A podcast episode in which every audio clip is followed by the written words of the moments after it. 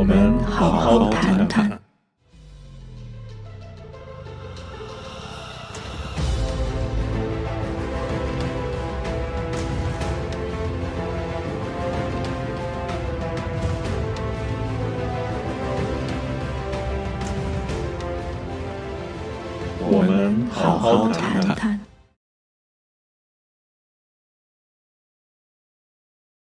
大家好，二零二一年十二月六日啊，最后一个月的第六天了，倩倩啊。然后 德国那边有没有渐渐的有点 Christmas 的感觉啊？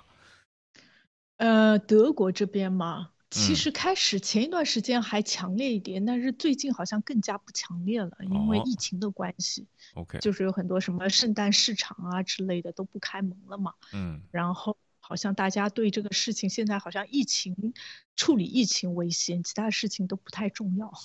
哎，星期五晚上我还去了一个这个 Christmas 游行啊，站在路边看当地的一些 business 他们赞助的这个游行啊，都打扮成圣诞老人呐、什么 Green，什么这些典型的这个圣诞节的一些吉祥物啊，然后在街上招手走来走去的，还有学校的这个嗯合唱团呐、什么的，还挺挺好玩的啊。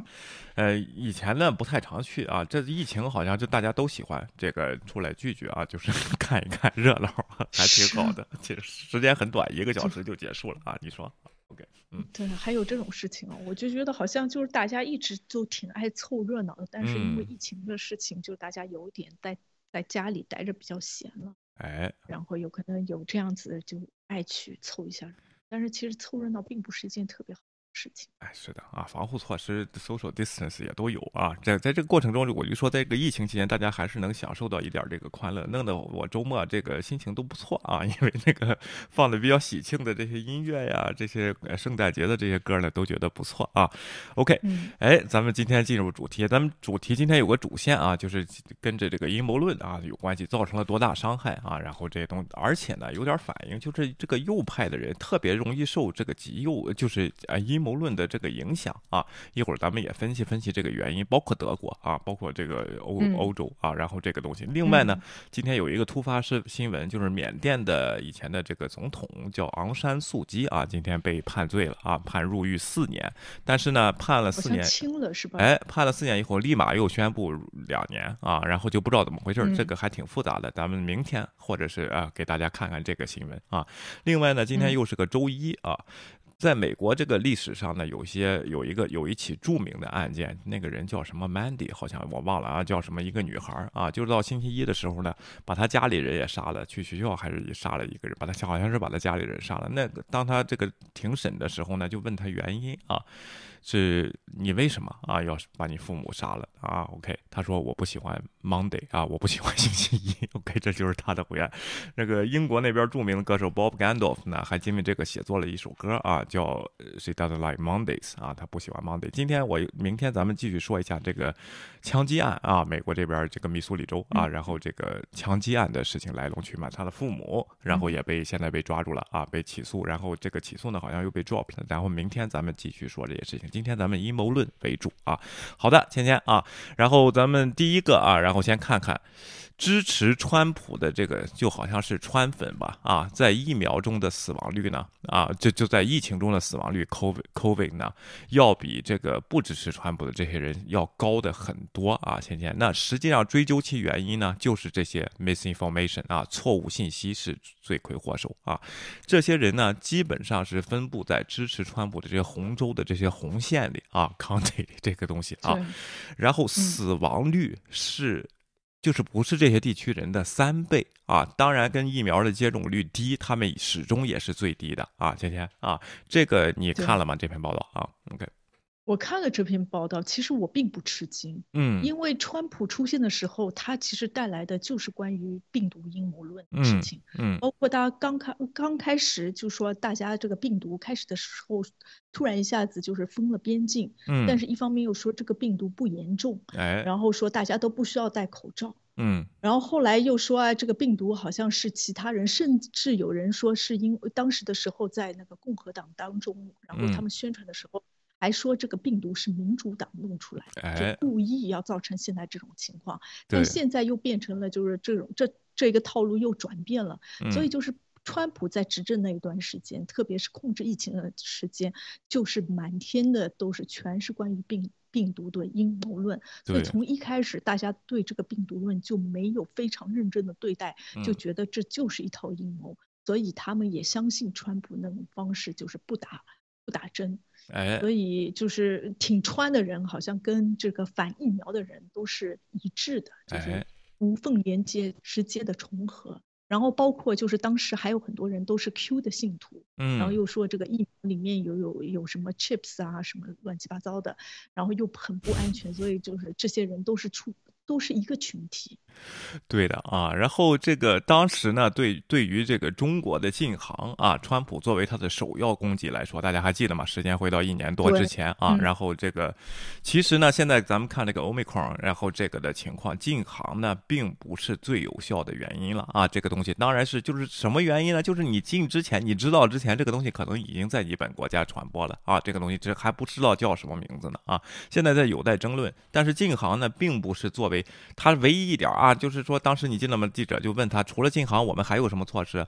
他支支吾吾说不出来。他说，但是禁航是我的功劳，我说的啊。后来咱们看了一下这个纳瓦罗什么的啊，然后这个这个东西是是好像也是这个一个一个必要的操作。这个东西并不是说谁先建议谁先批准或者是什么东西，这就是成了大英雄啊。包括阎立梦也往自己身上蹭，说是跟他知道了以后才联系跟路德什么联系以后才下达这个这个禁航这个东西。现在看欧美矿这个东西。并不是，人家就是现在 by the book，首先禁行，但是作用有多么大呢？啊，值得讨论。但是剩下的这个必要后边的医疗措施和社区的防护措施都是紧接着跟上的啊，这个和而且是 surveillance 这个跟踪这个防疫啊和传播途径这些东西都是应该有，当时就没有做这些事情，导致呢美国一开始的呃这个传染率和死亡率都特别特别的高，而且特别是支持川普的这些人，不但支持川普的这个政治理念和想法。另外呢，啊，它的死亡率是二点七倍，在三千多个 county 中，每十万人的死亡人数，川普的信徒啊，高达不是比非川普高这个十倍啊，在一些这个最红的十分之一的死亡率是最蓝的十分之一的六倍啊，然后这几周呢有所下降，下降到五点五倍啊，这些东西，所以说它能客观上能反映出来一点问题，对不对啊？OK，对。还能反映出来，就是其实支支持川普的大多数的年岁数有点往上。哎。对的，确实，然后也之前也说了，你你五十岁之后每增长一岁，嗯，就是每次你那个 conservative，你的保守那种就会涨百分之一个百分点，所以大多数都是那种保守的比较极右的一些保守的人士呢才会追随川普，嗯，而且他们的年龄段都普遍的偏高，对，然后而且他们正是因为开始的时候对疫情这个对这个病毒的了解不足，就是在川普包括他大。选的时候有很多像民主党拜登的时候就不着急这种集会演讲啊，但是川普还是进行继续进行继呃继续进行着，而且还是大家都不戴口罩，所以就造成了这种情况，就是疫苗的传染度比较高。对的，的确就是要。的确应该这个责任归结在川普身上。对，有点反反科学啊。然后这个东西，那天有人说啊，这 Fauci 说他就是科学，不容置疑。他说他在美国政府中就是代表科学的一个人物啊。你质疑我，就是质疑科学。为什么这样说呢？这么有底气呢？因为他在正确的反映科学给的数据和信息。要我我也敢这么说，你知道吧？只要我没撒谎，我就敢这么说啊。有些人又截出这一段来来打击他，说太自大了，你怎么能代表科学什么？你可以发表这个气氛，但是你。你得上下文来看，不能光看那一段啊。然后这个东西啊，呃，在初期的时候啊，许多不同的团体对接种疫苗表示犹豫。非裔美国人、年轻的美国人和农村美国人都有很大一部分人拒绝接受疫苗。但随着时间的推移，这些人口的疫苗接种率有所上升。根据这个 Kaiser 啊最新数据，共和党针对 COVID 这个疫苗接种率持平，仅为百分之五十九。相比一下，相比之下，百分之九十的民主党人接受了接种了疫苗，百分之九十一的啊。民主党人接受了疫苗，什么意思呢？就是一开始这个疫苗是个自然的反应，对吧？芊芊啊，就是有的人就表示犹豫，就不不接种啊。随着政府的宣传和这些数据的公布和这些死亡率的事实的这个案例呢，民主党那边更容易接受，民主党这边的支持者更容易接受这些这些真实的数据，他就去打疫苗了。虽然他有当时是有些犹豫的，他被说服，但川普这边的人始终保持在百分之五十九啊。然后这些这些就是农村人口、年轻的美国人这些东西，因为他非常顽固，他这个东西我也不知道他具体原因是什么。在德国也看到了同样的现象，是吧，倩倩啊？OK，对，我觉得关键的原因开始的时候，相信川普那些人都不相信极右媒体，呃，就是左媒的一些一些或者主流媒体，大家都觉得主流媒体告诉你都都是都是假消息，只有川普才能告诉你真实的消息，所以他们就只相信川普。然后左媒就拼命宣传这些东西，人家觉得他们那些右极右的那些人都觉得你是故意造假，你故意拿出的不真实的数据，所以你再通过什么事实啊、数据告诉他们事实，他们也不会相信，因为他们已经就是心里面已经认定了你肯定从开始说的都是假消息。哎，对的啊，咱们看来好像是数字百分之九十啊，乘以美国人口啊，多少人什么？但是对个人来说，这就是一个灾难啊。然后这个东西，超过百分之九十的人接受调查，共和党人相信或不确定，至少有一项关于 COVID 的虚假陈述。这就是咱们一说阴谋论这个虚假信息的它的坏处啊，把一个不现实的东西让你当成现实来来理解它，来相信它，从而导致你的个人行动达到了什么后果啊？这对个人来说，后果是真实的。马马克啊，瓦伦丁仍然。记得他哥哥打电话告诉他感染冠状病毒时，瓦伦丁是北卡罗来纳州一一一名实验顾问。他六十一岁的兄弟菲尔是田纳西州纳什维尔著名的保守派脱口秀主持人。他经常对疫苗接种表示怀疑，他肯定节目上也在说这个东西。兄弟俩都没有接种疫苗，也没有人担心菲尔的阳性结果。这就是他弟弟感染了啊！他的兄弟说，他正在尝试几种在。保守圈子里普遍推广的替代疗疗法啊，他说有伊维菌素啊，我今天早上开始吃，我以为没什么大不了的啊，然后瓦伦丁会议说，但一周以后啊，然后接到了他弟妹的电话啊，他已经去世了啊，然后然后这个五五周于八月份去世啊，所以说这个伊维维素光棍那边还在吃，还在弄这些东西，根本就没有用啊，错误信息是疫苗接种滞后率的这个主要原因啊，凯撒家庭基金会的民意调查显示公。共和党人更有可能相信有关于 COVID-19 的疫苗和虚假陈述啊！整整百分之九十四的共和党人认为一项或多项关于口味的虚假陈述可能是真的，百分之四十六的人认为四项或更多的陈述可能是真的，就是虚假信息里边陈述是真的。相比之下，只有百分之十四的民主党人相信有关疾病或四个或更多虚假的陈述啊！所以说这个差别是非常非常明显的。这个原因可能就是川普他。在对这件事的态度上啊，他没有出来公平公正的说话，而是完全是为了自己的个人利益，甚至说叫片面的政党利益来说这个东西啊，造成两极化分化更严重啊。最广泛相信的虚假陈述是什么呢？就是政府夸大了 COVID-19 的死亡人数，说根本死不了这么多人啊，就是个大感冒啊，根本就没事儿。这个左派政府就是靠这个要扩大政府的力量，要安排你们啊，要加大政府的。统治阶级、精英阶层的统治力量给你注射芯片儿，然后跟踪你的行动，把所有国家都赶起来，这是不是？典型性的，我们这里有些一开始就是这么说的，有些有些观众来了，对不对啊？OK，嗯，对，包括我身边有一些人到现在不打疫苗，大多数人都是这个想法，对，就觉得这个这个 COVID 情况不严重，嗯，然后包括他们有旁边有一些案例，有的人得了 COVID，大多数的轻感冒的症就是一个比较轻度的感冒的症状，所以他就更加坚信了这个东西不重，就是没有这么严重。但问题是你那些感冒的人，他们有。可能是幸运的，这件事情没有对他们起很大作用，但是对其他的一些感染上的人，就不小心感染上的人，有可能这个就是一个致命的危险。是的，而且关键还是他给了这个医疗医疗系统一个非常大的压力。嗯，所以就是在这方面，好像就是大家要一定程度上要想自己的自由，但是另外一方面也要想一下自己作为社会一员的一个责任。是的啊，又觉得刚才这位兄弟啊，这位菲尔呢，菲尔菲菲尔 Valentine。啊，有时会推广未经证实的替代疗法，咱们这儿也都见过，是不是啊？什么羟氯喹啊，什么别的，什么偏方啊，什么都来说过啊。最好这个什么疫苗呃不环保啊，什么不不是这个那叫什么 organic，是人为做的，打身上不好啊。然后这些东西，并对疫苗采取嘲嘲讽的语气。你看以色列又打第五针了啊，然后这个东西，那人家超前哪有第五针啊？第四针还没有呢，这些假新闻什么这种东西啊。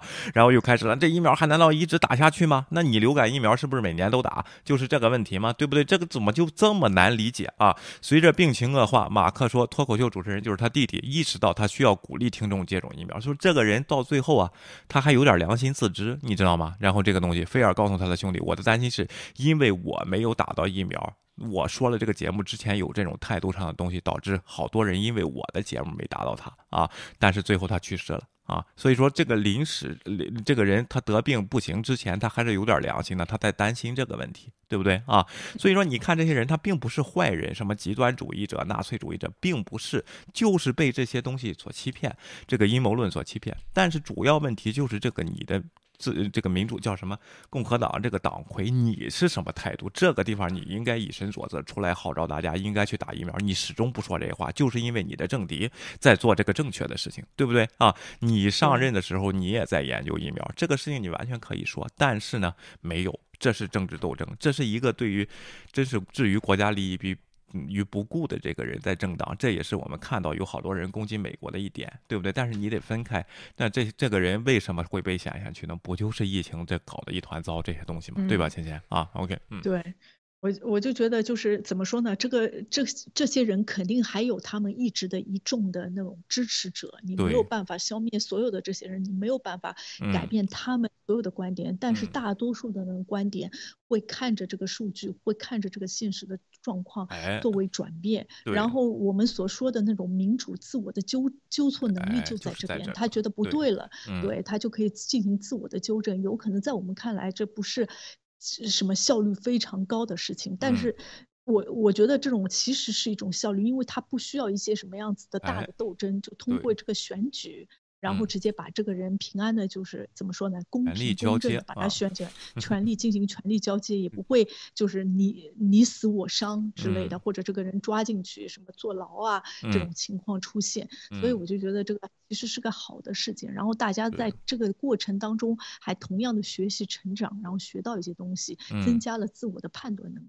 哎，对的啊，OK，下面咱们看看欧洲德国的这边情况啊，也是两极化非常的严重，而且越来越严重啊。咱们看一下这个原因。在此之前呢，希望大家这个订阅啊、点赞我们的 YouTube 频道跟我们的这个 Podcast，在这个 Spotify 跟 Apple Podcast 都可以找到我们节目，同时关注一下我们的 Club House，我们的 Clubhouse 啊，我们好好谈谈啊，谢谢大家，OK。哎，德国这边呢？然后也是出现了这种情况啊，好多人呢就是也不打疫苗啊，然后感染率这个激增。但是通过地理调查呢，发现呢这些人呢大部分来自于原东德管管制的这个地区，是不是？芊芊啊，东东德管制的地区，默克尔来的地方，默克尔来的地方。新上了这个总统呢，这个叫什么 Olaf 啊，Olaf Scholz 啊，总理，然后马上就要面面对这个这个问题，对不对？芊芊啊，OK。对他，他要面对这个问题，但是这个问题好像也不是，就是他一定要非常，怎么说呢？就是这个问题已经存在埋，对对，强就是这段时间已经这个问题已经一直存在了。然后德国在考虑这个强制这个问题，但是强制也没有强制到就是把你要抓起来一定要打疫苗。嗯，这种情况就是给你就生活上造成一些不便。嗯，就比如说现在你除了去超市或者去药店，呃，都可以去，就是不管你有没有接种疫苗，你都可以去。你你也不需要就是自己亮一下自己的什么，呃，就是打过疫苗的证件，你都可以进去，没有人会查。但是如果你要去其他的，比如说 club，或者是你需要去那种呃。饭店吃饭啊，或者参加什么样子的大型的活动啊、聚会啊之类的，他就会对你要要求你要么接种，要么你有测试的结果，或者你就是已经就感染好的康复者，就会提供这样子的一些。然后他们就是一直在德国还在一个讨论，是不是有必要就是每个人都必须要强制疫苗？但是有很多人就会觉得，好像你要强制这个疫苗这个事情有一点难。对，效果更不好。然后之前德国政府已经就承诺过我们不强制，嗯，但是其实有很多疫苗，包括天花啊之类的，其实从一定程度上来说就是强制的，就是你一旦出生你就必须去打，嗯，对吧？好像大家对这个东西也没有任何的反感，嗯，但是现在因为这个疫苗的事情，反而大家就是。就突如其来的对疫苗出现了很多反感，但是这些都是跟那种其实有很多的都是跟虚假信息和不正确的关系呃不正确的讯息相关。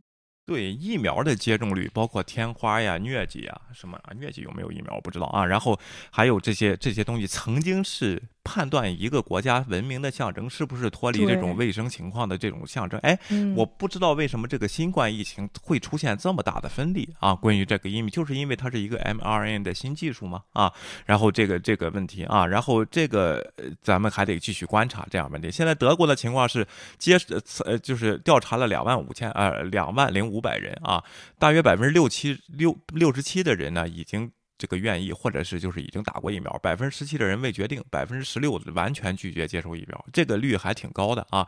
其中呢，这就看到这个很这个令人就是调查这个东西发现了一个现象啊，看到教育与拒拒绝接种疫苗之间存着相关性，教育水平越低。拒绝率越高啊，然后克洛夫告诉德国之声，拒绝接种疫苗的人更可能成为德国另类选择党 AFD 的选民。AFD 是不是就是英喜那个什么 M 七什么他们说的那个党啊？是不是啊？对，的确是，就是一个极右的党。极右党啊，更有可能担任极右的职位啊。此外，这些人对政治、政府、媒体以及整个医疗保健保健系统呢？基本上也不太了解啊，然后就是这个东西，不相信，对，不相信啊，就是质疑，就是又是左派大政府 （Deep State） 啊。OK，这个不是 Deep State，跟川粉差不多想法，嗯，对的啊。OK，在萨克森州的。这段德语我就不会说了啊，去证明了这一点。疫苗接种率百分之五十二，发病率为一千六啊，每天啊。OK，AFD 成为九月大选中旗帜位置最强大的政党，赢得了百分就在这一周啊，赢得了百分之三十的选票。相比之下，在疫苗接种率特别高且发病率特别低的不来梅，对 FD 的支持率特别低，不到百分之七啊。所以说，在有些地区，这个党啊，它是 NFD 这个党是挺受人欢迎，在有些地区就让人嗤之以鼻的啊，是不是啊？这个东西，你这对你这样看就很很明显，就比如比如开放的，比如左派的一些州什么。之类的，就对 AFD 就是大家都知道这个臭名昭著的，对，这就是一种新纳粹这种趋势的那种党派，就大家完全就不信不不相信他的言论，然后觉得。他他的一些领导者，这个领导者他自己也染上了冠状病毒，其实。对，就大家都挺嗤之以鼻的，但是在一些保守的一些州，什么就巴伐利亚啊什么之类的，大家反而就会比较相信这些东西，就跟那个川普的红州、蓝州其实是差不多的一个想法，而且还有一定程度上说的也对，就是跟教育程度有关系，嗯，就。教育程度越低，你就没有办法好像辨别哪些消息是真的，哪些消息是假的。而且越是那种惊世骇俗的、诈尸的，比如说是对耸人听闻的，什么一一军为素啊，什么之呃一为军素啊之类的，大家都宁愿相信。这些都是跟好像学历、跟你的知识和见识都有关系。对的啊。而且呢，这个这些人呢，之前呢，对于德国这个移民政策基本上是重叠的，就是这帮不打疫苗这帮的人也是反对移民政策的，就是有点排外，是吧？啊，然后这个东西啊，是非常的相似的这个事情，所以说他们就在继续找这个原因，是跟教育程度和某种意识形态相关吗？年龄什么有关吗？继续在这儿找啊，然后然后这个令人惊讶的是，因为这些中传统上传统中对于别的疫苗啊，它是接种率特别高的，就是。东德那几帮子啊，基本上就全国强制打，当时东国的这事儿。现在 你从现在对于这个疫苗呢，表现了极大的反抗情绪。我觉得就是这些假信息在作怪。你说，芊芊啊？OK，嗯，对，你不觉得有可能之前的时候就是完全听从政府的领导，嗯，然后突然一下子是自己自由了，有这个选择的权利的时候呢，又突然就什么东西都想要拒绝。就很怕自己什么东西一答应又回到了原来的就是被控制那种阶段，他就特别害怕这种。嗯，我就觉得就好像跟很多中国人的想法就特别像。哎，就是我本来从大陆出来了，我可以自由了，我可以嗯做这个选择了。但是他其实告诉你选择就是给你的建议是好的，但是他也不听，他说这是哎我自由选择的权利，不然的话我为什么出国呢？现在 你一定要强求我答嗯，就变成了跟中共一样，就会用这样子的想法，有可能被左右。我在对吧。？啊，这奇怪吧？这是这是怎么回事呢？就是你分析你分析不出来这事儿对错吗？你只是靠意识形态来，这才叫意识形态呢。原来东德那帮人 说说集体接种，小儿麻痹哐哐的啊，不去不给吃饭啊，没有问题，也没有反嗯抗啊。现在 加入了这个民主联邦德国以后，打这个疫苗的情况下，他们表现出极大的这个不认同啊，是害怕没问题啊，这个东西关键是政府是不是这样做的？你是不是你不打，到时候就不给你工作什么这个东西，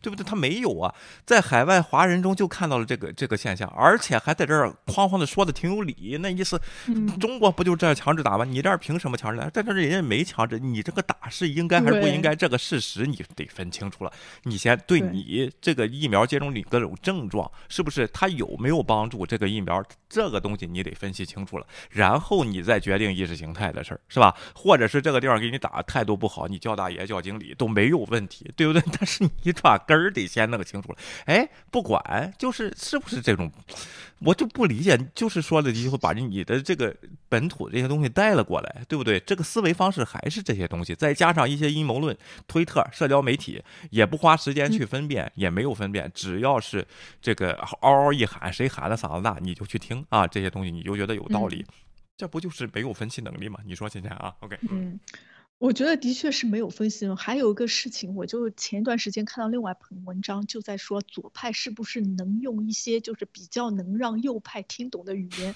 来交流，就是有可能左派就把一些东西就是想的特别高大上，嗯，就是有可能在交流的时候就没有办法获取左派的一些呃右派的一些人的信任，嗯就右派他喜欢那种风格和左派就是混搭不起来。嗯。有可能真的是有这样子的方式，你不觉得？我觉得就是没有一个在说英语，一个在说中文。我觉得没有，因为咱们当时去叫请坑跟文贵儿这帮人，你怎么说啊，都有人批判你，是吧？硬了也不行，软了也不行，中间也不行，只要不能问细了，然后得大智慧，让人听懂什么这些东西，这就是站着说话不腰疼，是不是啊？是这样，你没法交流啊，这样的事情。你看啊，这个 Hamburg Clover 一样，认为国家拒绝右翼口号和拒绝接种疫苗之间存在着直接关系，就是拒绝国家的任何决定。这帮子人啊，他说有些人的意识形态、世界关封闭，这个说的很对吧？对啊，然后嗯对现实、对现实有不同的看法，对现实有不同的看法是你生活环境导致的，就是你不接触现实，你对现实就有不同的看法，因为你生活的，你觉得你那个现实是你设想出来的现实，并不是现在社会上发生的一些事情，这是由意识形态决定。如果你往这条路上走，无法用论据说服啊！你一说你一说论据，一说什么呢？那是我的生活经验和你的生活经验不一样，你的生活经经验它封闭在这里，你没有接触过这东西，我一说你根本就不行，你理解不了，所以说就成了吵架，最后啊就这种东西。我们在其他问题上也看到这一点，例如对应气候变化的措施，好像都是一致的，是不是？姐姐啊，OK，对对，就嗯。就其实我们我我现在发现，就是这几年来，好像大家都在纠结一个事情，嗯。就有很就有这一派的人，就不管你怎么说，你怎么用事实，嗯，然后跟他说，他就是没有办法理解，对他就很多东西都是情绪用事，哎。跟他没有关系，或者他根本就不在乎，甚至他根本就不想了解有这样嗯。子的困境，也不想接受这样子的事实，嗯。就纯粹的一个拒绝状态。从一定程度上，好像他就是不相信政府。对啊，不相信政府嗯呢，但是。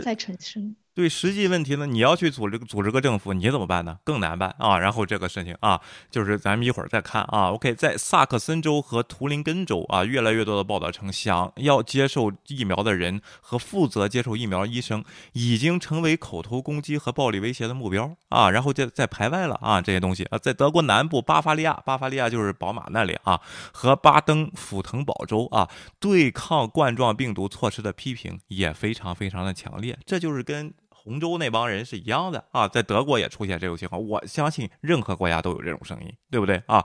奇怪的是我国没听到，也有 也有没有大规模听到啊，对不对啊？OK，对我今天还在嗯听新闻里面还在说，就是德国有这样子，大家其实就嗯有有有时候就是呃。挺无奈的，就是有这帮人怎么说，他们就是不相信。但是他们如果要集会，要发表自己的意见，要不同意，就是政府还是给他们完全的权利。嗯，就政府不想通过这种方式压制他们，因为每个人都有。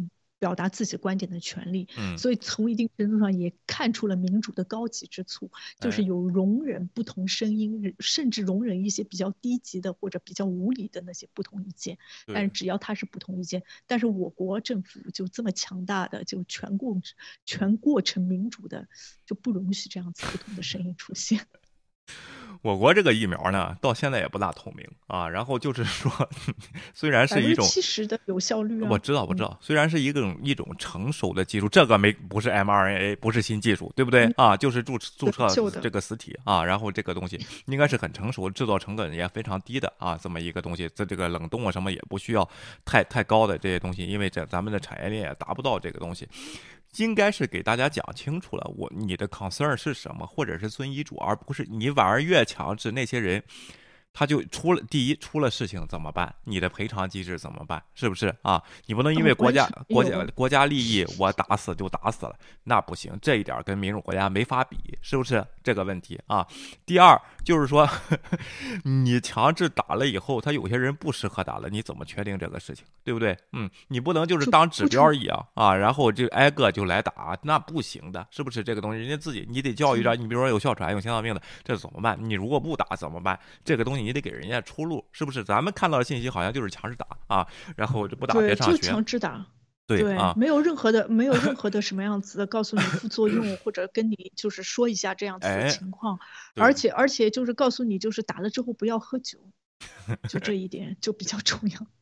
那天我我打完疫苗，我这个出去庆祝一个一个什么场合啊，然后到那儿我还给人讲这个理呢，哎呀，我就不喝酒了吧。今天刚打了疫苗，人家那 wait Waitress 说我也打了，没说不让喝酒。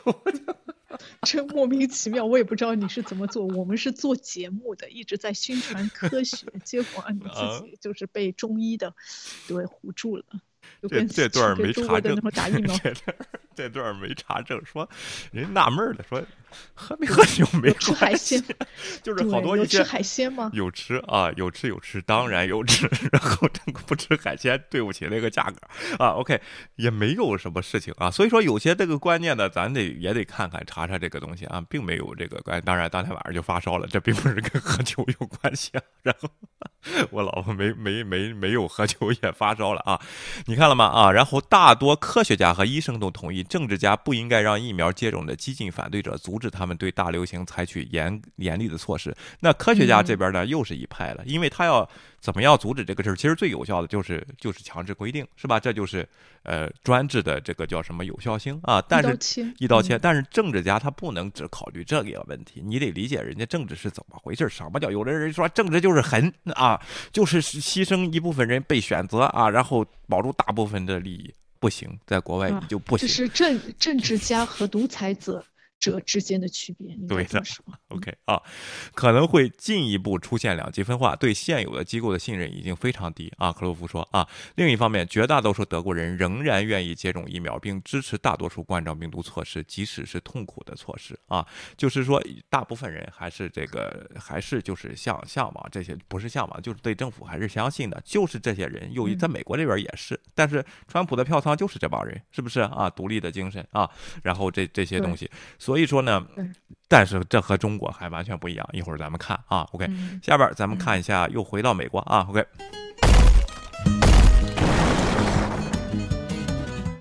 哎，这是关呃关于 The Verge 的报道，它是关于关于一个科技的一个媒体。川普不是前两天要宣布就是做这个这个自己的媒体嘛啊，然后这个东西跟这个中国武汉有一个 CEO 的这个公司是吧，在做这个联合上市，对不对啊？然后 SEC 呢就在这个要调查这个事情啊，这叫尽职调查啊，就是 diligence 啊，什么意思呢？就是每一其实每一个项目每一个东西这种引人注目的或者是你申报的，你必须得申报，申报完了以后 SEC 要进。要调查这个事情，你中间有没有内幕操作呀，符不符规啊，合不合规，有没有执照啊这样的东西，这叫尽职调查啊。然后这个调查不一定判定他违法，但是呢，他在在寻求跟川普这边要一些资料啊，然后这些东西，这是 SEC 对着他的这个新媒体的一个方式啊。你说，今天啊，OK，嗯，我觉得挺好的，就看一下，就是这个风头比较强劲，哎，大家看一下他的操作是不是符合规定。对，我觉得这才是政府机构应该做的事情。对。对，而而且 SEC 没有提供任何的怀疑，这叫叫叫 diligence 调查嘛，就是说尽责调查啊，什么？所以说之前有人说，哎呀，武汉的 CEO 啊，什么这种阴谋论啊，什么这些东西啊，这都在人家这都是傻子，人家这个一体化的这个东西，虽然川普反对一体化，但实际他的公司也是这么玩的，也是在享受一这个全球一体化的成果，对不对啊？芊芊，这个人在武汉有家公司，so what 啊？然后又说，哎，曾经在北大什么上了学，又是乱七八糟，就又开始就意淫了，你这个得拿证据，是不是？OK，对，我就觉得这些东西都是就是过分。解读对，然后现在就是全球一体化，你想要拿一个比较跨国公司，好像跟中国不做一些生意上的往来，这些都非常的难。有很多人就说，当时的时候什么比尔盖茨跟中国中共有系统，这是地球就这么小，然后中国又是一个渴望发展的国家，就是拼命的在国外进行投资，拉外商进来，怎么可能不跟微软有什么样子的关系呢？这个是不可能的事情，所以就是就不要解读太过分，然后有的事情我们就看着 S。SEC 会用专业的方式把调查出来，比我们这些人所谓的什么样子的业余记者啊之类的去追根究底，刨一些从小小小的信息里面或者门缝里面找一些，就是好像牵扯一些关系啊之类的这些事。我们去爆料革命的时候都经历过，其实根本就也没有这么严重，所以就是就希望大家用更更公正的、更就是怎么说呢，客观的心态来看这些事情。哎，是刚才德媒的那句话，就是说有些人世界观是封闭的，只能靠自己意淫啊。然后这个问题，咱就说一下哪个大企业啊没有华人的高管？我就跟你说啊，跨国这大公司为什么啊？我给起码销售那边是有的，marketing 那边是有的，市场那边是有的。这为什么？因为中国是是最大市场，对不对？你你这个亚太是最大市场，哪个里边没有华裔的亚裔的高管？是吧？你按照这个说的话，这就是胡闹腾了啊！然后你你这就是你根本就是世界观比较封闭，对吧？这个 这这些东西，所以说这个咱们这么这么多年了啊，一年多的时间，大家应该是和我们一样一起有所提高，咱不要很片面的看这些事情啊。这个调查就让它继续进行啊！我觉得我猜想一下，结果是没事儿的 啊。OK。OK，我也觉得，因为他就是好像整个上市操作的那一个人，他们就是非常有经验，所以就可能真的是没什么事情。我还听说，就是川普好像要跟加拿大的哪个巨商一起要建造一个媒体平台，就有点像 GTV 或者推特。还有盖特这样子的媒体平台，然后好像现在已经有筹到了几百万钱，所以就要看一下他到后来到底会怎么样。所以好像川普还在一直继续折腾着，但是我看他样子好像不想当总统，不想做商人赚钱。他也当不了总统了，那 然后我就跟你说，虽然可以再选，就跟默克尔一样，你下次还可以再选啊，但是。能不能选上是这个？当然，默克尔可能有可能选上，但是川普能不能选上，你得看了啊。好，咱们下一条啊，关于中国这边的假消息啊。哎，这个叫什么啊？威尔逊·爱德华兹这个事件呢，已经发酵了很久了，前年是吧？啊，这这个假的瑞士人在瑞士上没有此公民这样这个人。对，我就觉得就是瑞士大使馆还做的挺好的，马上出一个声明，然后把这个辟谣了。他一旦出了那个声明之后，就整个在中国也是一阵，就是引起一阵旋风，就一阵风波。然后突然一下子就是这些消息都已经撤走了，因为官方来证明，可能直接辩驳，他等于就直接辩驳了这条假新闻。还挺好的，对，而且又显显示出我们国家的有效性啊！说上一块上，说撤一块撤，是不是？OK，对，上去的时候，《环球时报》《人民日报》都直接转载了，撤销的时候。一块儿撤，说好不道歉，谁也不道歉啊！哪个媒体也不能出来道歉啊！这个东西呢，也不嘴硬，也不辩驳，就忍着啊，在这儿。那 Facebook 就有了新的这个动作啊，转过这些东西，或者是他们发出了这些有大差不多六百多个账号，对不对？相关账账号啊，被 Facebook 现在叫 Mega 啊，这个公司集体拿下啊！而且呢，说这是由中国政府雇员组成的协调集群啊，就是他们自己里边建的群，在这儿撒播这个东西，可能是给大使馆。给传播的任务啊，弄个什么华人社区侨领啊，然后组织一下这个，拿手机点点发发这些东西啊，注个注个小号啊，帮国家个忙，这个东西现在 Facebook 把这些人的账号全停了，对不对啊？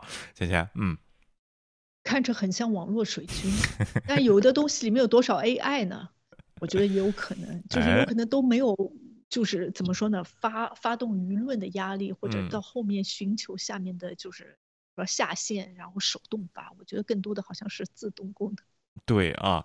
庞大而失败的中国错误信息呢，是针对美国、英国和台湾、香港、西藏的中文受众。他们删除了该网络五百二十四个 Facebook 账户、二十个页面和四个群组，有八十六个呃这个 Instagram 啊组成的账户啊。Meta 称这些账户与世界各地中国有基础设施公司和个人有关，包括土木工程、发电、电信和运输企业，以及一家一家名为四川沉默信息的大陆信息安全公司员工的员工啊。该公司在包括公安部内的国家机构合作啊。这个咱们。就可以通过这句话，咱就咱凭咱们对中国的这个理解，咱就其实发的这些人啊，除了不是 AI 之外的啊，他可能是不知道怎么回事的。这个炮制的这个信息呢，就是这个四川这个安全部这个企业，他把这个假信息造出来啊，造出来以后呢。在全国，包括“一带一路”，包括有联系的，包括各个国家，美国、什么加拿大、英国，什么这些大使馆的员工，就去号召当地中国的企业员工啊，或者是积极分子，或者留学生，什么社团，什么什么爱国基金会，什么这样的人，华侨理事会啊，哎。帮帮个国家忙，咱传上这条信息啊，就在各地就传，注册这么了两个账号，一共全球五百多个账号，然后在这传，其实关注率非常非常的小啊，但是呢，这些招数呢，花的钱可是很多的啊，这个东西，那 Mega 呢，到现在就把它就是 Facebook 把它拿下了啊，同时呢啊。也拿下了关于这个俄罗斯啊，关于波兰这和这个白俄罗斯边境的暗暗这个难民之间造的这个假新闻，对不对啊？在波兰，该公司删除针对白俄罗斯、伊拉克三十一个 Facebook 账户、四个 Instagram 账户的这个发生的难民的这个，就是说假信息传播这些东西的一个一个这几个这个频道。我们看这些国家怎么都用一个招呢？怎么回事？天天一个人培训的吧？啊，对，俄罗斯啊。就是普京他们培训的，就是通过这一招啊。而且我觉得这个俄罗斯传关于难民的消息的这个东西，就更加好像有种破坏民主的那种感觉啊。对，我就觉得真的是就是特别捣乱。然后中国的中文消息这个也很奇怪，就是其实主要这条讯息是国内传出去的，嗯，但是他给人家感觉是国外传进去。哎。对的啊，就是就是不是也不是奇怪，这是惯用玩法了啊！就是你的这个宣传经费都用在这些东西上，让现在让人抓了个现行啊！俄罗斯这边虽然是没造假人啊，但是传的也是假的，是吧？这些东西，我的意思是，这个咱这个专制国家花钱的效率这么高，是不是啊？怎么不干点有效的事儿呢？宣传一下这个疫苗的真的有效性，把这个钱多好呢？弄这些事儿干嘛？有什么用呢？最后啊，这些东西，德克里克堡这些东西。有用吗？你那你上联合国去说去啊，这些事情对不对？你不是没有大使在那儿，这个爱德华就就就是因为这个不是真的，所以就没有办法。是啊，所以说就是这个问题，你老在国内搞这些宣传干嘛呢？人家国外是政府在极力的打击阴谋论，还在民主的框架下，还不能还得保持着言论自由。你那儿啊，然后就是政府在 没有言论自由下，在自己制造阴谋论，这是干嘛呢？对不对，倩倩？我觉得从一定程度上也说明了自己极度的不自信啊，就是其实别人说的都是真实的，嗯，又没有办法来解释或者证明自己别人对自己的指责是错误的。哦，那他通过方制呃通过的方式，然后给自己解围的方式，就是制造不同的假新闻，而且有利于自己的假新闻。对，因为他没有办法来证明自己没有做错过。嗯，我就觉得有好多人都喜欢。包括有一些什么样子频道什么之类的，也喜欢用这一招。嗯，就是有很多东西，就是你明上，如果你做的是没有错的，你其实直接怼过去，直接证明自己是正确的就行了。哎，但是偏偏偏就是因为证明不了自己的正确的，嗯所以还得再制造不同的错误来掩盖自己的错误。是，然后就会造成这样子的一个情况，然后就投入了大量的资金。其实这样子所谓的有效率，其实根本就没有效，因为到到现在为止，他们没有制造任何一条真实的讯息，嗯，除了吸引大家眼球之外，然后误导别人之外，就是没有任何的作用。对，而且呢，你看这个，包括德国，刚才咱看美国这些媒体为什么发这些文章出来，就是让大家意识到这个假信息的危害性，对不对啊？人家这个呃呃呃，这个叫什么？这些西方的媒体报道这个东西，人家也说了啊。然后你这个假信息的危害性，你怎么体现出来啊？在一个长期的过程中，这些谣言是基本上都存在的啊。然后这些东西将来还会有更大的这个东西啊。人家这些媒体在接骗，你在那儿是。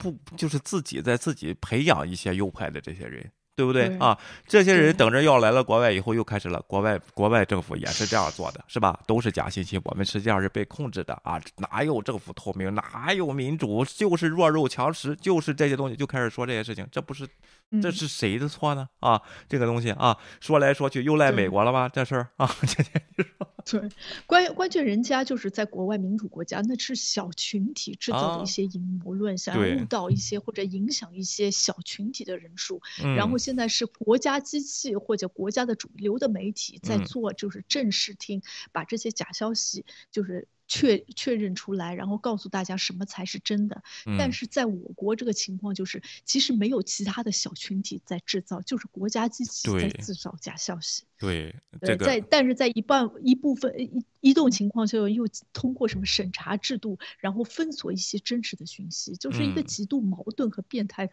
国家机器，哎、就没有办法。对的啊，有些杠精观众又来了，最近来的少啊，然后就说了，那意思你们怎么证明是国家这个制造的？人民日报和新华社 还有环球时报 都转了，都转载了啊！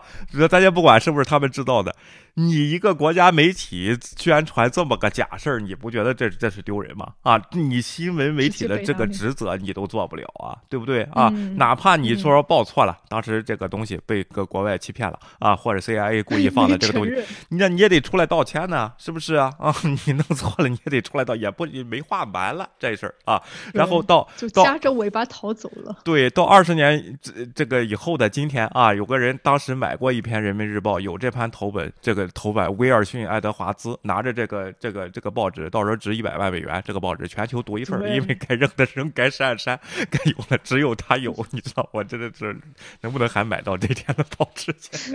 你现在后悔了是吧？当时的时候，我这儿也没有人没有卖的，关键是。对，刚才如果当时的时候截屏也挺好的。对啊。啊，这会截屏不行啊，必须得是报纸。所以说大家呢，如果有这份报纸啊，把它留好，这可以，这个比洗币升的还快啊。好的，好，咱们下边看看他在国内呢啊，不传播阴谋论的时候干嘛呢？啊，封锁信息啊，咱们看一下啊，OK。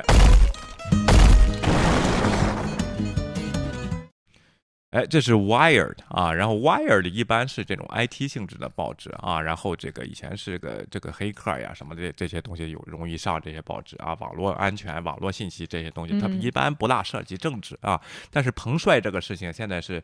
啊，全球讨论啊，根本就没有凉下来啊！最最新的消息就是 WTA 啊，这个主席决定再把中国的这个联赛给取消啊，就不在那儿办了，直到你给我一个满意的答复，对吧？有点秋菊打官司的感觉，是不是你对？OK，威廉，我能考虑一下吗？WTO 的 TA 的全名是什么？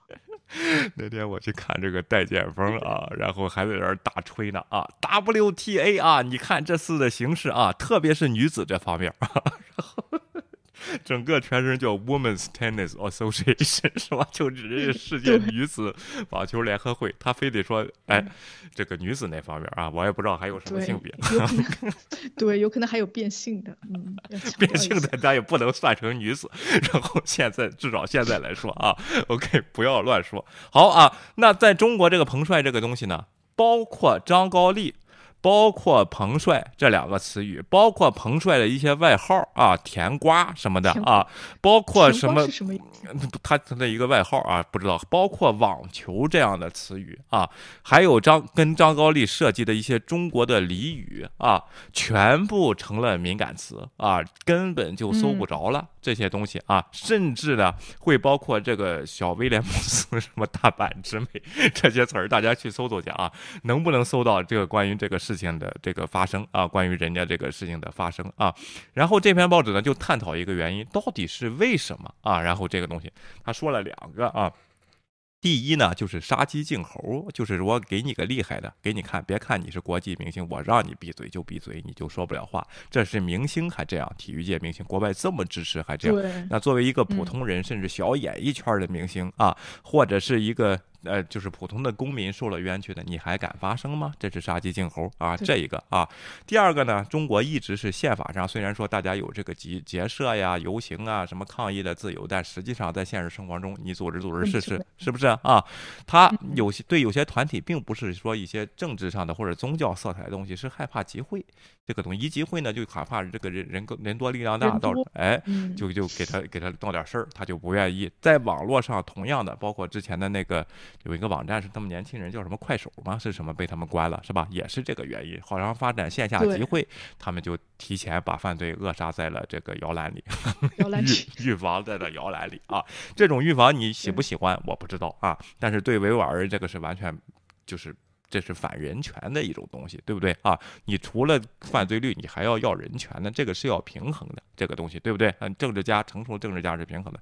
再一个呢，就是这我自己自己的分析啊，他让每个人呢啊。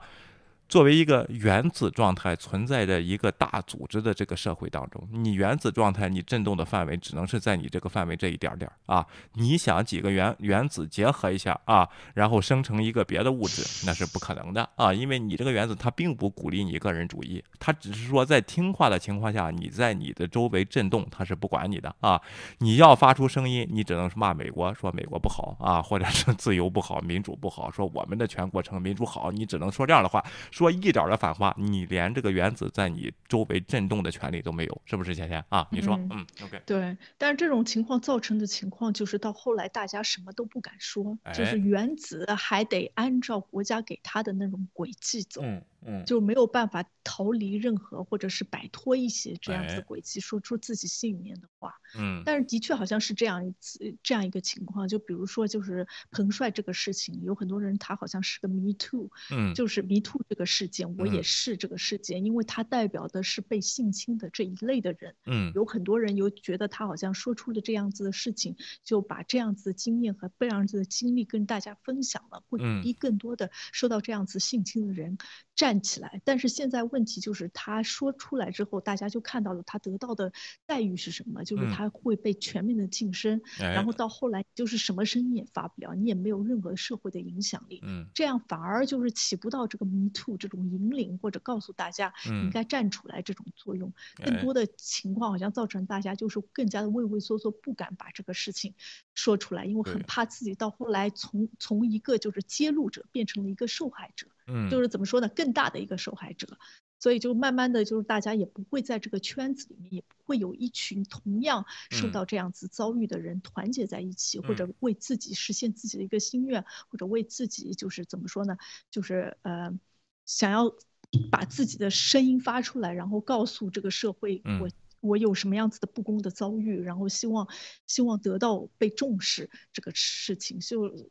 怎么说呢？就是就觉得好像，的确就是通过中国这个审查制度，这个完全就达不到它应该达成的一些功效。是的啊，社会除了负面的东西，还有正面的东西呢，对不对啊？还有大家抱团取暖、取暖，互相鼓励，成立社团，然后这个叫什么往正好的方向。你现在把这个功能完全给它去除。你要政府管这个事情，对不对啊？那如果人家彭帅不愿意接受朝阳大妈的这个整天在这洗脑怎么办呢？啊，那这些人对不对啊？你就派居委会去整天给人说去啊。然后这些事情，这种审查根本上在于关于社会资源的拆除啊，内容删除不仅解决了政府行为者想要删除的文本或图像的短期短期问题，而且通过隔离和抑制他们创造新资源的能力，来削弱活动家的重建能力啊。什么叫活动家？叫 activist，就是你你对这个事。件想发生的这人，你削弱他的组成建能力。但是你这种做做法是一刀切的，你并不能判断人，因为你杀鸡儆猴那个也在那儿呢。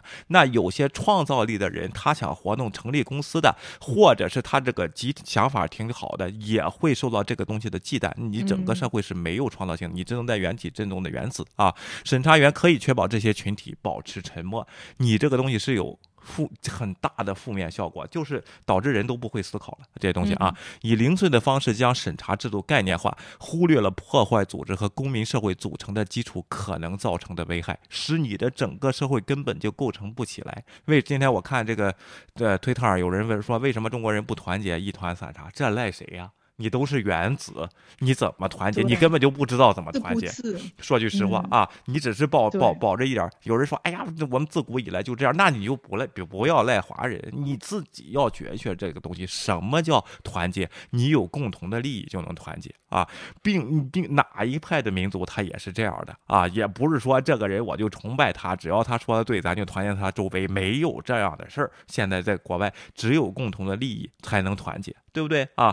一旦共同的利益打破啊，这个团结问题就不存在了啊。然后这个这个问题，所以说团结这个词儿根本就是个虚假定义，这是每个民族的民族性。但是中国人他就不会往共同利益上想。什么叫共同利益？你个人的利益和他的个人利益相同，这叫共同利益，并不是在一个国家上给你说一个我们民族伟大复兴，这叫共同利益，是给你规定的，不是这样，对不对？芊芊，OK，嗯。但是问题。现在就是因为通过宣传，所以而且我们够就是怎么说呢？整个社会的基础就是个人。自就是以自我为中心，反正就为我自己个人的毅力，我不会照顾别人，也不会考虑别人的想法，也没有这种想要合作达到一个目标的那种那种情况，就是那种精神存在，因为也没有完全没有这个这个动力，而且社会整个宣传就是自顾自的那种价值观，所以你就没有办法就让大家团结在一起。那社会给你一个，或者国家也只能给你加附一个什么样子团结力量，或者是国家强。富强这样子的一个观念，不然呢大大家就肯定是一团散沙。其实这个一团散沙，就是其实中国现在情况就更加像一团散沙，只是在这个被什么。中华民族的伟大复兴这个东西包裹住了，其实里面都是一团乱麻，大家也没有为自己就是比如说有一个共同的目标去奋斗，只是在这个东西光环下面就形成一种虚幻的，好像在团结做一件事情。但有很多小粉红也被这样子的东西吸引，所以就是他各自的小粉红之间每个人的利益也是不同的，他们没有共同的。但是，一旦就出现一个人，比如说对中国比较不满的，他们就会就是怎么说呢？举起一致的那种炮弹，然后一致向你打，然后一致对你抨击，就是完全就是为这个民族富强为为先什么之类的。但是个人的其他东西，他们也没有看到。对你这种一致的声音呢，就会造成一个。这个不同的声音，它特别明显啊。当然呢，有些人，你比如说有些民运的什么，他就举一个这个反共的大旗，那就有就有一些人去跟随他。为什么你这种声音在中国社会你听不到？就是这个有些人他是挺新鲜，有些人觉得哎我没听过这个啊，然后上那实际上又又被受到了，而不是在国民在一个自然竞争的这个这个媒体环境中，这观点他也看，那观点这他也看，看完了以后他自己有个判断，还是说这话，为什么上上当受骗的人国外不是没有啊？相对比较少，中国为什么就一窝蜂买？电视一窝蜂淘什么东西，一窝蜂双十一都是好弄的，就是国家在弄的，这你赖谁呀？这个是你赖不了别人啊。然后这个这不是美国的错吧？这个事情啊，当然你说国外的有没有经历过这个阶段？可能有的国家也经历过这个这个阶段啊，有也有封建时刻，也有这个号召的时刻。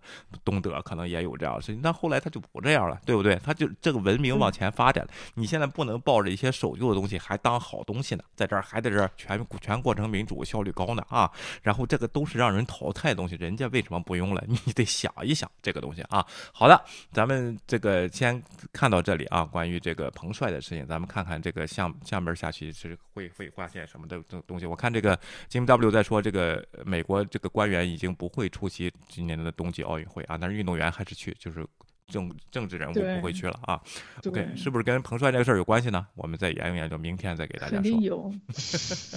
OK，好的啊，咱们看看下一个。哎，最近呢，《纽约时报》呢又跟我们联系了啊。我们一说大大法的事儿，他接接着跟 接着就跟上，是不是？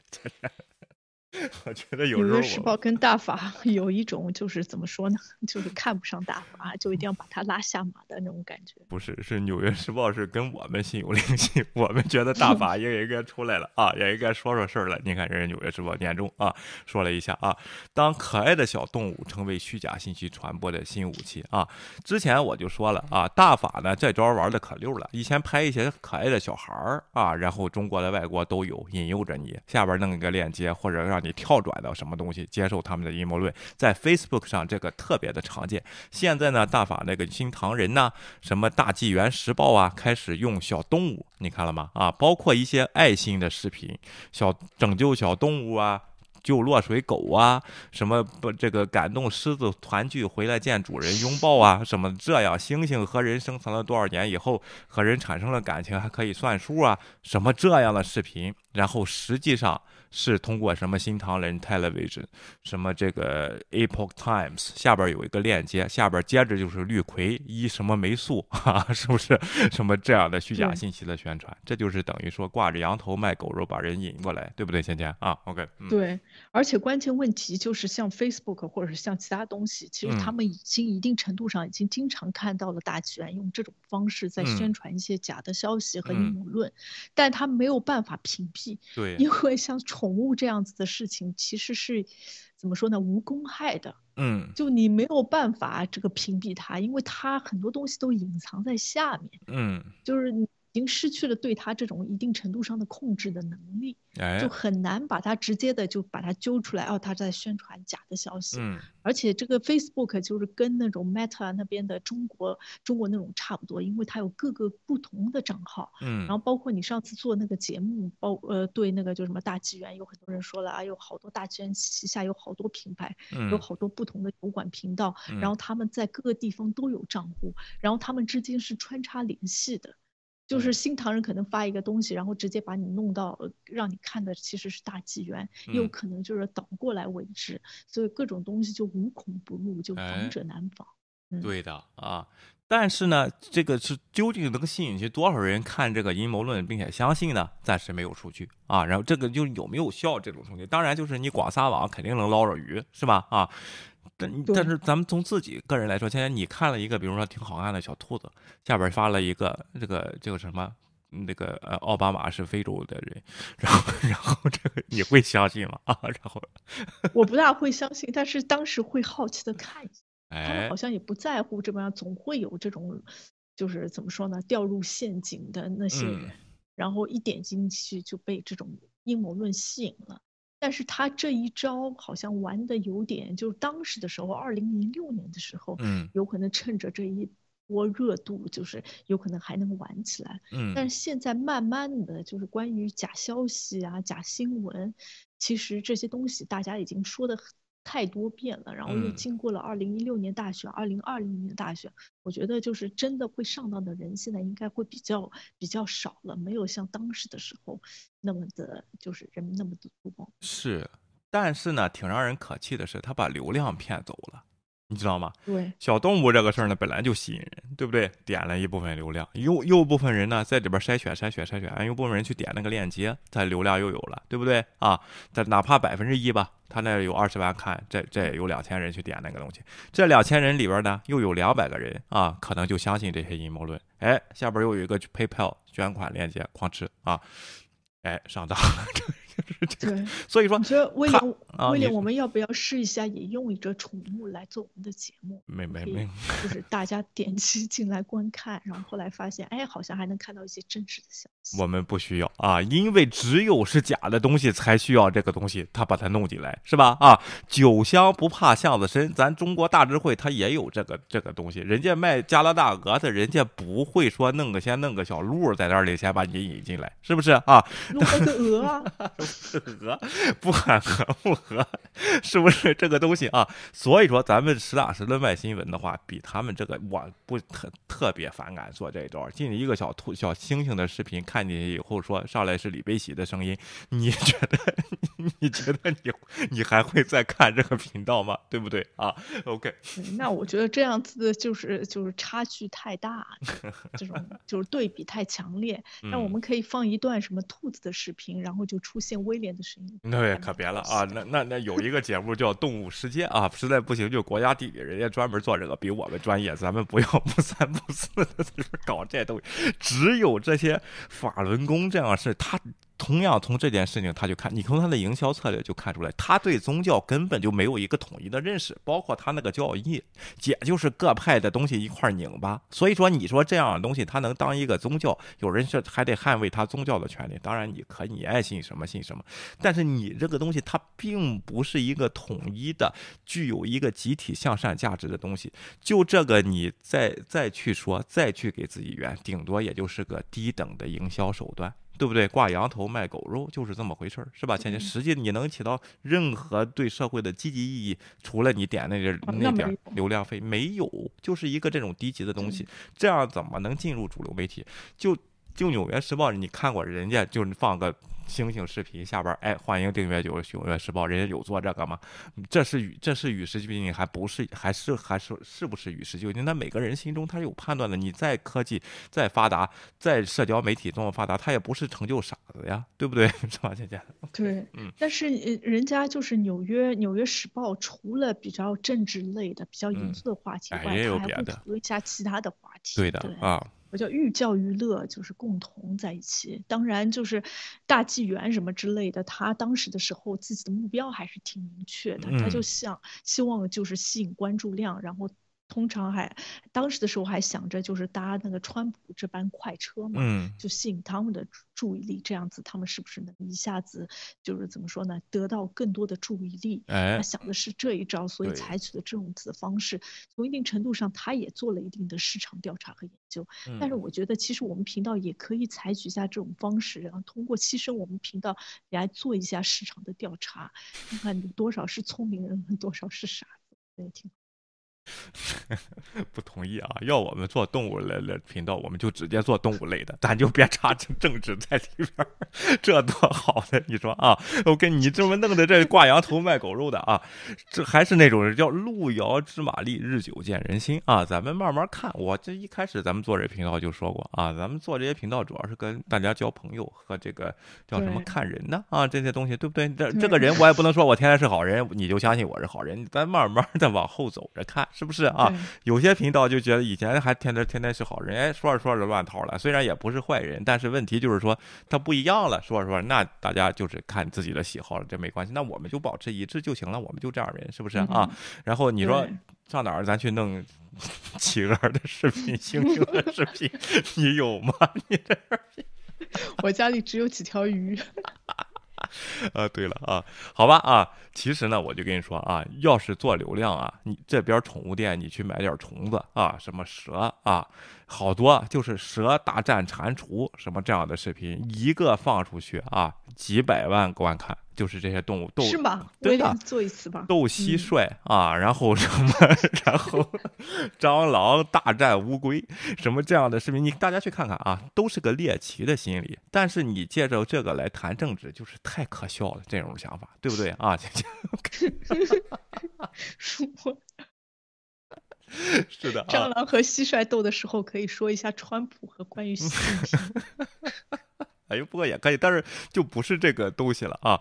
所以说呢，这些东西它本来就自古以来都是吸引人。再加上为什么做这有有些人他有天赋，他有什么天赋呢？就是解说的天赋。他说的很热闹，就是其实两个蟋蟀一斗几秒钟就完了，但是他中间又是他帮着这边说话，帮那边说 prepto，就跟人这个拳拳击是一样，他在营造一个氛围。然后打仗的时候几秒钟结束，他说的挺热闹的，挺好的啊。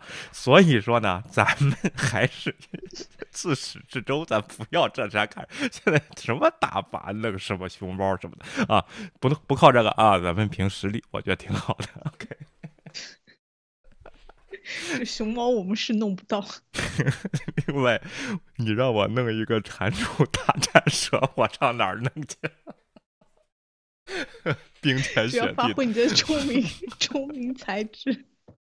好的啊。非常感谢大家，今天我们的节目就到这里了啊！非常欢乐，假新闻呢天天都有，但是我们的这个就是说，我们频道的观众呢，包括我们 Podcast 听众 Clubhouse，现在对这个事情的判断能力已经是非常非常的高了啊！希望大家不要再上当啊，然后到我们这儿来听听热闹，我觉得挺好的，是不是，芊芊啊？OK，对，嗯，虽然看不到就是蟾蜍、癞蛤蟆、然后蛇之类的，但是可以听到我们两个在这边。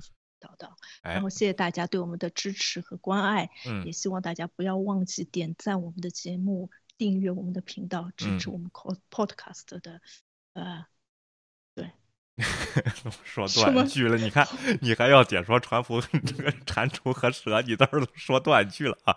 谢谢订阅我们的 podcast 啊，跟 clubhouse 关注我们，非常感谢大家，我们明天再见，拜拜，拜拜，谢谢大家，请订阅。